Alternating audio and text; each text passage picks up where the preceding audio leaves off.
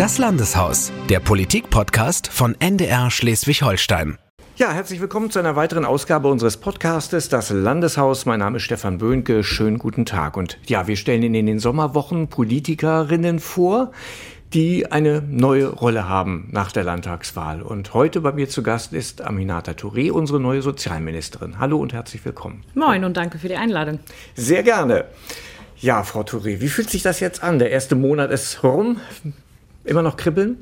Ja, auf jeden Fall. Ich habe eben gerade schon ähm, so festgestellt, dass ich auf jeden Fall schon so ein bisschen eine Routine habe, was das tägliche Arbeiten im Ministerium angeht. Also da habe ich so das Gefühl, okay, man, man versteht die Abläufe schon noch mal besser irgendwie und äh, man hat sich schon ein bisschen dran gewöhnt. Natürlich kommen aber auch einfach so Phasen auf einen zu, die man jetzt noch gar nicht einschätzen kann und ähm, aufregend ist es nach wie vor. Also selbstverständlich ist es nicht. Wie läuft so ein Tag ab bei Ihnen jetzt?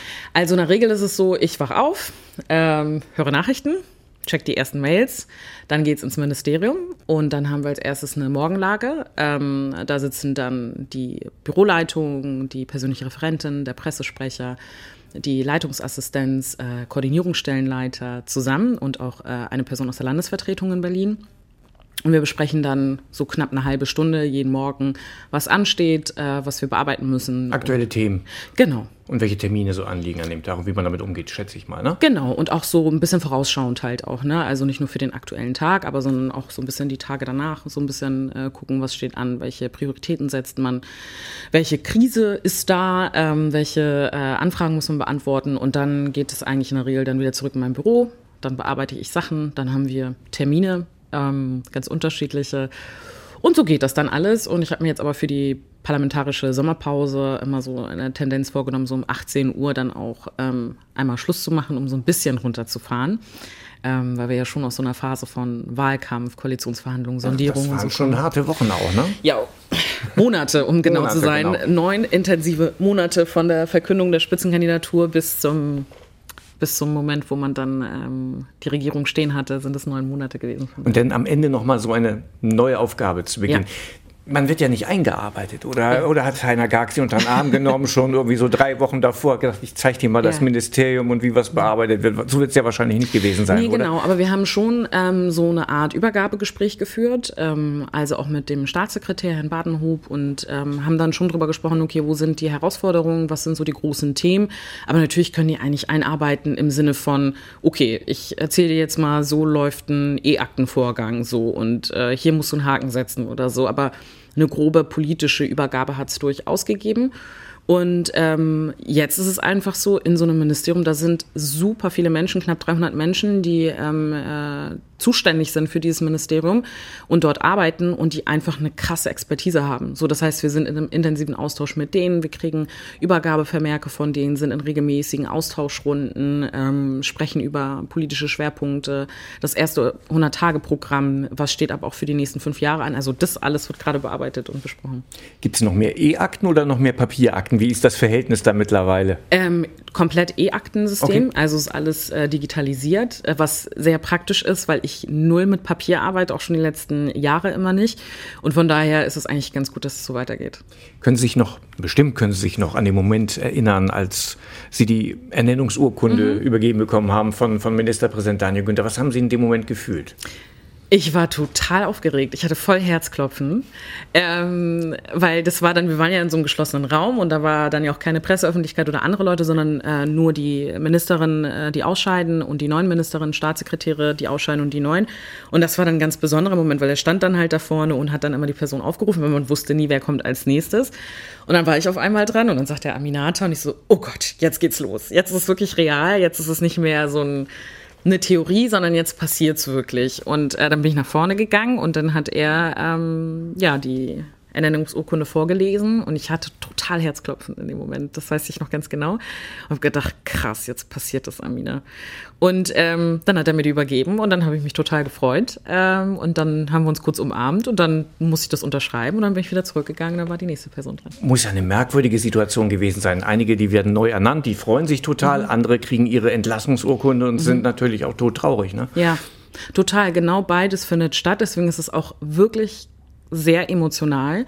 ähm, aber gar nicht so im Sinne von, ja und jetzt tschüss, so, ähm, danke, dass du es gemacht hast, sondern es ist wirklich so, dass ja einem dann auch gedankt wird als ausscheidender Minister oder als ausscheidende Staatssekretärin, ähm, dass einem gedankt wird für die Arbeit, die man geleistet hat. Und ich glaube, das ist dann für die Menschen, die es dann betrifft, auch wirklich so ein Moment von, boah, das waren intensive fünf Jahre und dann drückt man mal kurz auf Pause und lässt das so rekapitulieren und alle im Raum sind total angefasst davon gewesen, bei jeder einzelnen Person und von daher, das ist schon ein krasser Moment, ja. Haben Sie sich auch mal die Frage gestellt, kann ich das eigentlich? Ja, ich glaube auch jeder, der das nicht tut, ist komplett bekloppt, so, weil man muss sich die Frage stellen, bin ich der Aufgabe gewachsen? Kann ich so viel Verantwortung tragen? Ähm, die Frage muss man sich stellen und zwar nicht nur einmal, sondern regelmäßig, glaube ich, um sich mal gegen zu checken. Ähm, aber mein Gefühl ist halt immer wieder, ganz oft hat man so ein Bild von Politik, dass da eine einzelne Person ist und die trifft halt Entscheidungen, wacht morgens auf und überlegt sich spontan, was mache ich heute denn eigentlich? Aber die Abläufe, egal ob Abgeordnete oder Ministerin, ähm, ist ja so, dass viele Menschen einen unterstützen bei der Arbeit, die man macht. Man ist der Mensch, der final die Entscheidung trifft und der auch oder die auch sozusagen die Richtlinie vorgibt. Ähm, aber die gesamte Arbeit ist ja auch nicht auf einen selbst verteilt. So, und das ist ja auch das Gute an unserem demokratischen parlamentarischen System, dass wir es genauso aufgebaut haben. Und deswegen, wenn man das jetzt nur als eine Verantwortung sieht, die man alleine trägt, dann könnte man davon erschlagen sein. Wenn man sich im Klaren darüber ist, dass Politik Teamwork ist, egal wie oft man nur das Bild von der einzelnen Person sieht, dann merkt man, okay, da sind echt krasse Leute um einen herum und gemeinsam packt man das schon. Haben Sie jemanden von außen, Freund, Freundin, der Ihnen Feedback gibt, auch total ehrlich und sagen würde, da verrennst du dich gerade? Ja, pf, meine ganze Familie. Also, also die und meine ganzen Freundinnen, das sind alles auch, also ich habe sehr viele Menschen in meinem Umfeld, die nicht in der Politik sind. Also mein privates Umfeld ähm, ist eigentlich vor allem Leute, die ganz andere Sachen machen und die mir ein regelmäßiger Spiegel sind. Also von, von, von Minute eins bis jetzt. Und ich würde auch wirklich sagen, wenn es die nicht gegeben hätte, dann hätte ich auch bestimmte Sachen nicht gemacht.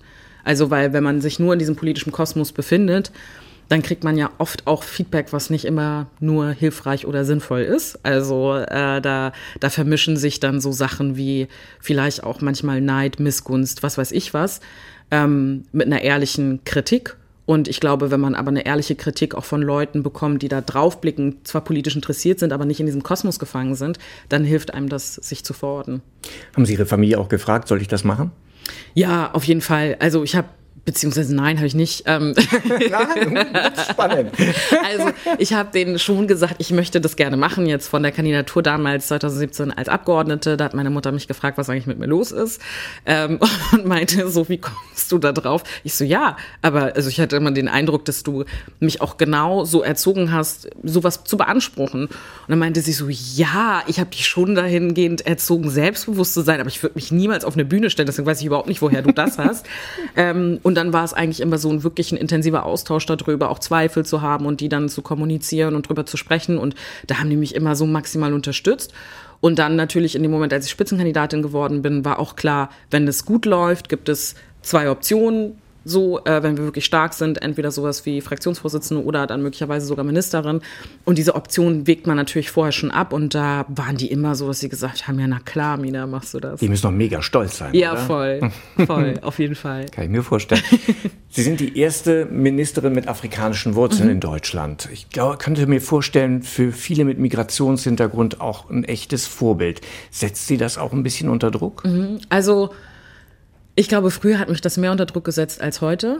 Heute empfinde ich das eher als ähm, was Schönes. Also ich freue mich da einfach, wenn Leute das total toll finden und sich selbst dadurch motiviert sehen. Also ich kriege gerade so über Instagram beispielsweise super viele Nachrichten von 125 Menschen. 125.000 Follower. Mhm, genau. Und viele Nachrichten, die dann auch jeden Tag reinstrudeln. Ja. Und ähm, da gibt es ganz viele Leute, die sagen, oh, Aminata, deinetwegen bin ich jetzt irgendwie auch in eine Partei gegangen oder ich traue mich jetzt auch irgendwie mein Jurastudium zu machen. Also auch Dinge, die ganz was anderes sind als das, was ich tue.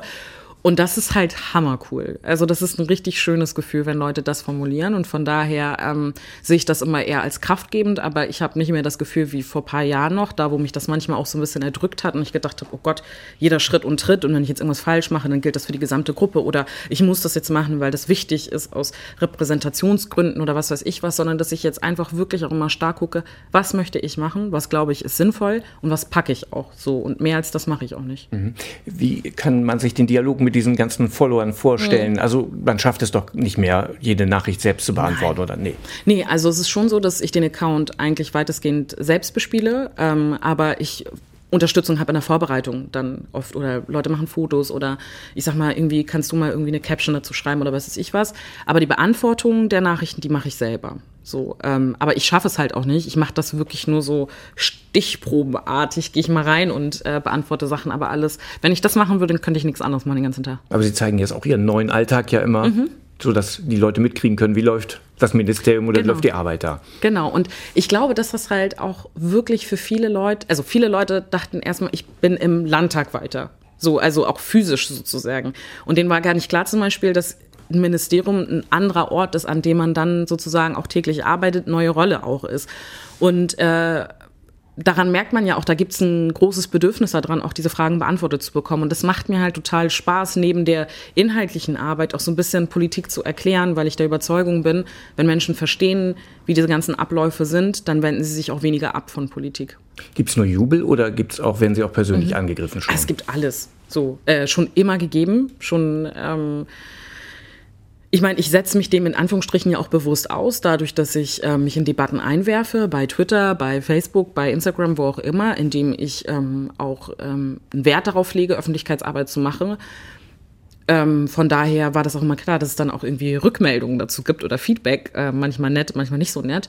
Ähm, aber wir löschen vieles, ähm, wir bringen Dinge zur Anzeige, die nicht okay sind.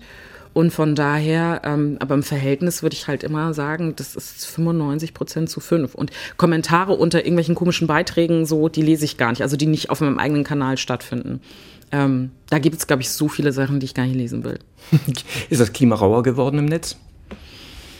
Mir gegenüber oder grundsätzlich? Grundsätzlich und auch Ihnen gegenüber? Ähm, ich glaube, das war schon immer rau. Ähm, mir gegenüber und grundsätzlich. Ähm, und die Frage ist halt, glaube ich, immer, gibt es genügend Instrumente, um was dagegen zu tun? Ich finde, die Plattformen selbst sind oft in der Verantwortung, da auch moderierend reinzugehen. Ich habe da letztens bei einer Veranstaltung beim Schleswig-Holstein Musikfestival, hatte ich da mit ein paar Leuten aus, der, aus dem Journalismus gesprochen. Und äh, die hatten mich dann halt auch gefragt, so wie ist das eigentlich, ne? Weil wir haben dann einen Beitrag von denen hochgeladen und dann gab es irgendwie 500 negative Kommentare oder was weiß ich was vielleicht auch weniger, ich weiß es nicht. Und dann meintest du, ja, aber sie sind auch in der Verantwortung, dann zu gucken, das zu löschen, gar nicht mal meiner Person gegenüber, sondern Leute, die zum Beispiel überlegen, will ich jetzt mal antreten bei der Kommunalwahl oder Landtagswahl oder Bundestagswahl oder überhaupt irgendwas machen in der Öffentlichkeit. Wenn die durch diese Kommentarspalten gehen und sehen, du wirst halt von morgens bis abends nur beleidigt, mhm. was mich persönlich gar nicht so interessiert, ich krieg das alles gar nicht mit. So, also mir tut es nicht weh, so, weil ich äh, setze mich damit nicht auseinander, aber all die anderen Leute, die das lesen, dass ich denke, oh Gott, wenn es das bedeutet, in der Öffentlichkeit zu sein, dann mache ich das nicht. So, und deswegen glaube ich, ist da eben diese Moderationsaufgabe, Dinge zu löschen, zu moderieren, zu beantworten, total wichtig. Ihre Familiengeschichte kennen mittlerweile viele. Ihre. Eltern sind geflohen aus Mali. Sie mhm. sind in Neumünster auf die Welt gekommen, haben da Abitur gemacht. Jetzt sind Sie Ministerin. Wenn man sich das so anguckt, kann man sagen, man kann in Deutschland doch eigentlich alles erreichen, oder? Also ich hätte das auch nie in Zweifel gezogen, dass man in Deutschland nicht alles Mögliche erreichen kann, aber ich glaube, man darf nicht anfangen zu romantisieren. So, also was meine ich damit? Ich glaube nicht, dass äh, dadurch, dass eine Person, die bestimmte Merkmale hat, Frau zu sein, jung zu sein, äh, schwarz zu sein und so weiter, dass überhaupt gar keine Barrieren mehr da sind. Also so nach dem Motto, das brauchen wir doch alles gar nicht mehr diskutieren, weil was man schon und das sind Dinge, die ich nicht so viel nach außen trage, was auf dem Weg dorthin alles passiert ist. Ähm, ist nicht nur schön gewesen. Ich habe ein Buch geschrieben, in dem ich auch manchmal punktuell so von bestimmten Situationen beschrieben habe.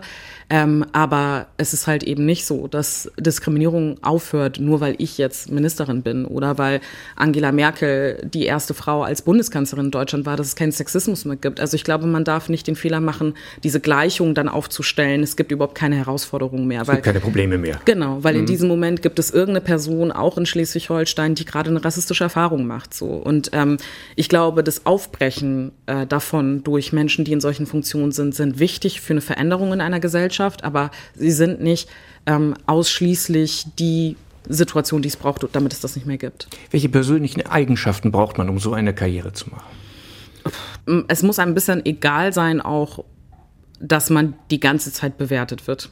Also ich glaube, das ist ähm, etwas, was man aushalten muss und vielleicht auch nicht nur was Negatives darin sehen muss und es auch nicht nur zu persönlich zu nehmen. Das würde ich vielleicht sagen. Und dann eine Durchsetzungskraft irgendwo auch zu haben und Leidenschaft daran. Also ich bin zum Beispiel ein kompletter Politik-Nerd einfach. Ich habe mich immer für Politik interessiert, immer für keine Ahnung, wenn, wenn ich entspanne. Durch die Familiengeschichte auch, durch die Erfahrungen, die Sie gemacht haben. Also es war ja lange mhm. Zeit nicht klar, ob Ihre mhm. Familie überhaupt in mhm. Deutschland bleiben darf.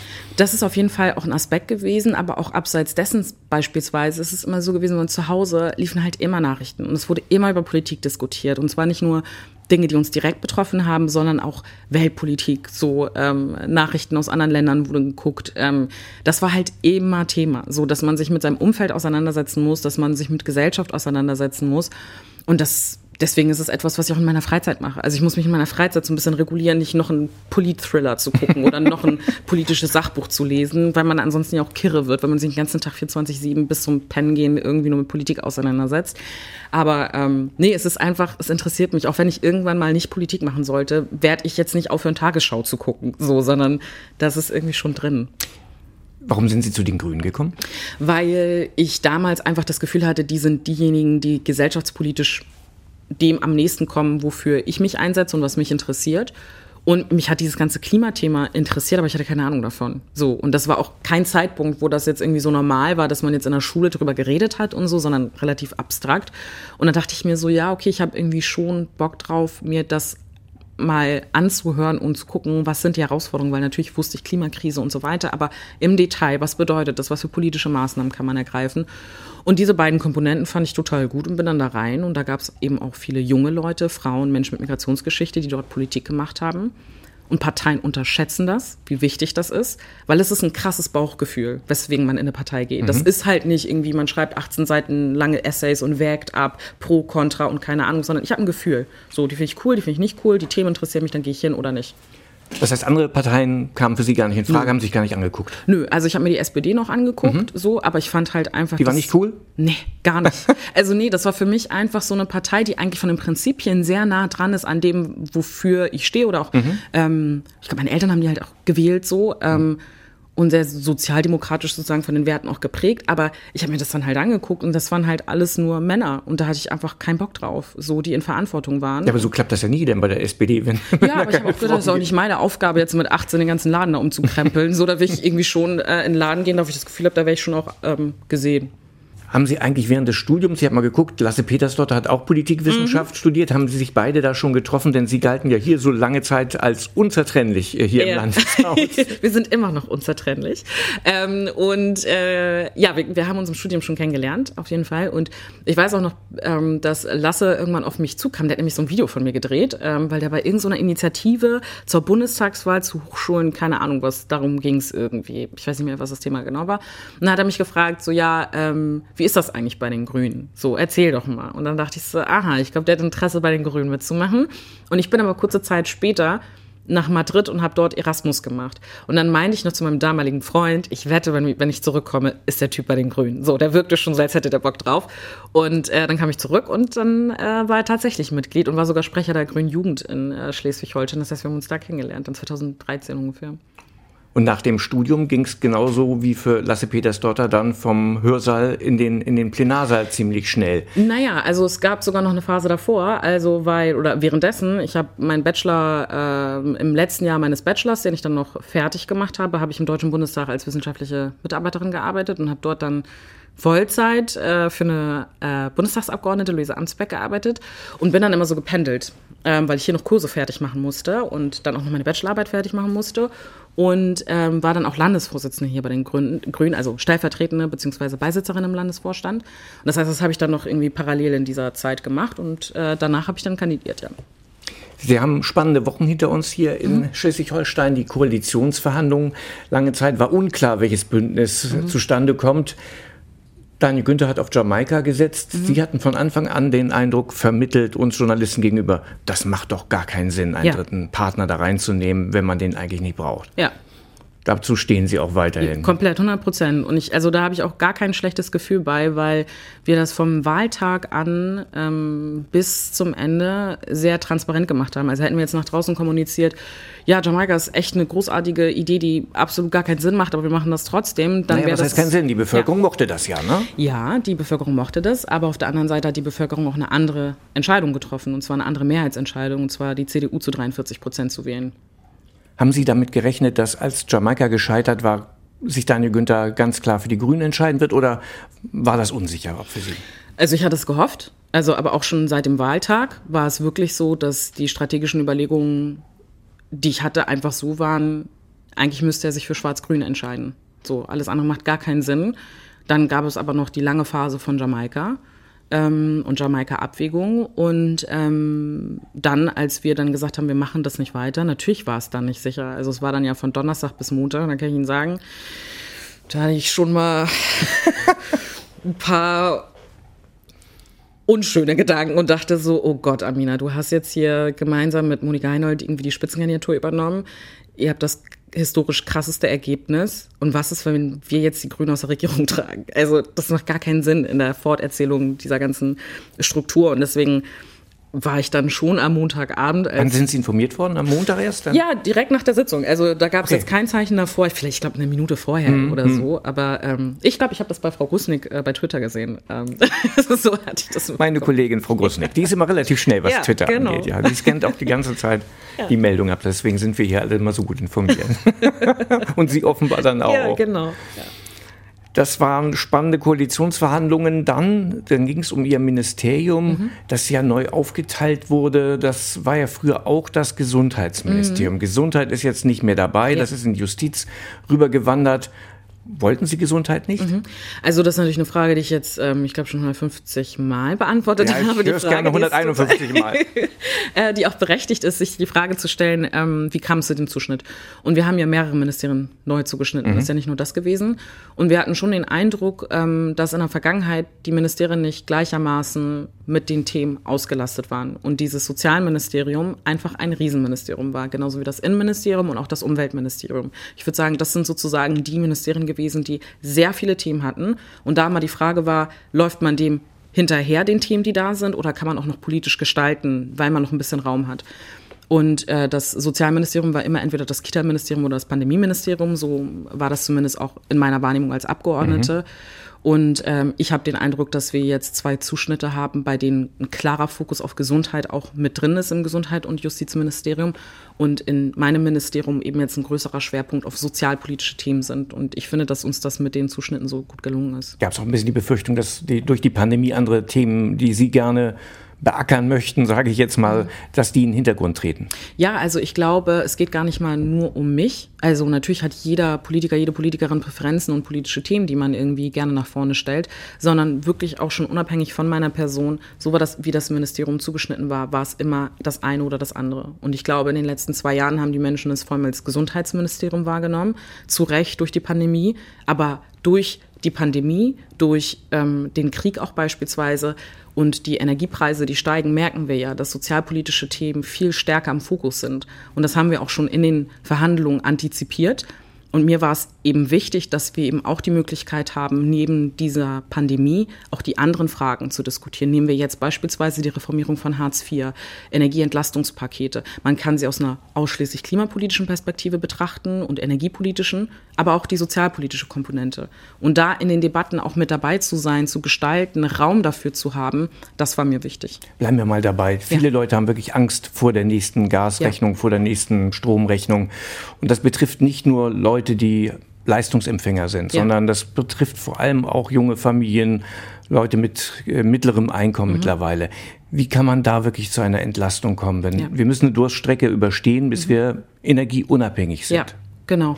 Und das ist halt gerade die Riesenherausforderung. Da gibt es ja unterschiedliche ähm, Wege, die man gehen kann. Das eine ist natürlich ähm, das Energiepolitische, da wo gerade die Umwelt- und Energieministerin gerade intensiv daran arbeiten, wie können wir unsere Gasspeicher füllen, wie können wir auch gerade auf Erneuerbare setzen, wie können wir durch LNG-Terminals beispielsweise eben eine Versorgungssicherheit überhaupt darstellen und hinbekommen. Dann gibt es die anderen, die sich darum kümmern und sich die Frage stellen, wie können wir Entlastungspakete schnüren, die eben so aussehen, dass wir Menschen davor schützen, dass sie nicht gekündigt werden, dass die ähm, Strompreise und Kosten beispielsweise mitgetragen werden vom Staat. Und dann gibt es eben Überlegungen wie zum Beispiel von der FDP, kann man Steuerentlastung im nächsten Jahr dann ermöglichen für die Leute. Dann gibt es eben äh, Beispiele wie mit dem 9-Euro-Ticket das weiter fortzuführen. Also es gibt ja unterschiedliche Vorschläge, die erarbeitet werden. Welche haben Sie noch? Was sollte man, sollte man unbedingt ich machen? Ich glaube, das, was man machen muss, und das ist ja auch die Richtung, in die die Bundesregierung gerade geht, ist, dass die unteren und die mittleren gesellschaftlichen Gruppen vom Einkommen her entlastet werden, dass man Senioren und Studierende mitdenkt,